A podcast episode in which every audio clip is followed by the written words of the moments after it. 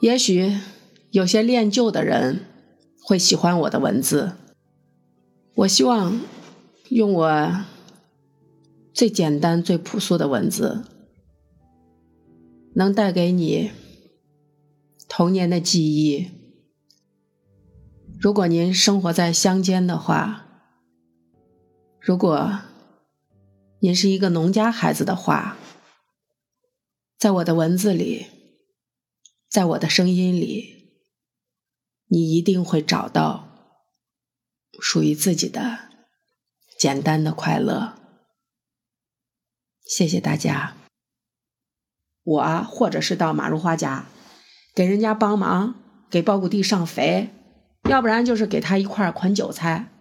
我奶就又有话说了：“你在咱屋呢，啥都不做，叫你给你爸地里送个肥，你回来给咱磕肥了。”能把你爸你妈在地里磕死，你给咱睡觉呢？你给人家帮忙呢？啊，一帮忙一天，你就是个家难外勤，光会出去帮人。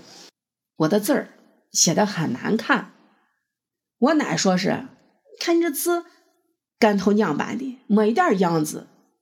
我仔细想了一下，可能跟我小时候从来没有按照标准姿势坐在桌子前练习过有关。幼儿班没桌子，一年级后是灰板，冰的不行，俩人一块儿互相拿胳膊肘子怼。回家呢，晚上趴在连炕锅的搁碗的板板子上写，煤油灯熏的黑鼻子黑脸。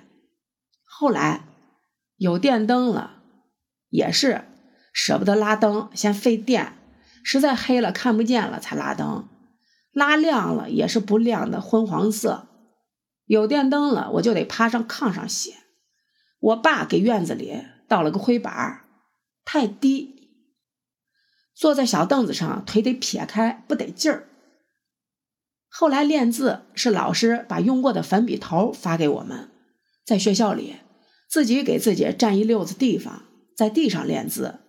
谁去的早，谁的地方就大。老师看谁写的多，就表扬谁。我离学校近。也爱显摆，所以写得快，占的粉笔头多。结果就是到现在，我觉得我认识的字儿很多，会写的字儿也很多，就是写不好。我婆婆说我写的字儿跟狗爬一样，因为我婆婆、我大姑姐人家的字儿都写得好，包括我老公。现在还建议我练字儿。我不，现在练练啥字儿呢嘛？都写不好字儿了。我算是习惯好的，手机上打字儿还用的是手写，别人都用拼音了，好不好？就这吧。那个整天嘟囔我的小脚老太太，我奶，我亲奶，我爸他妈，在一九八五年的时候，在我小学毕业前一天去世了。家里人都去我伯那儿了，我奶是肺结核死的，临死前想吃一块腊牛肉，我妈买去了，我奶吃了一点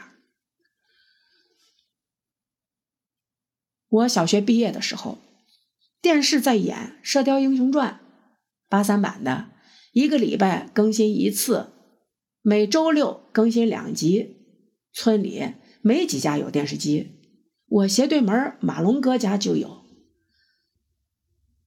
我奶不在了，他们都去参加葬礼了，除了我，我晚上一个人看了《射雕英雄传》，回去睡觉。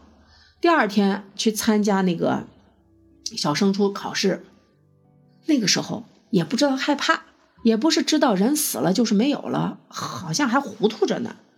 一个人睡不着害怕，我奶死了也不知道害怕。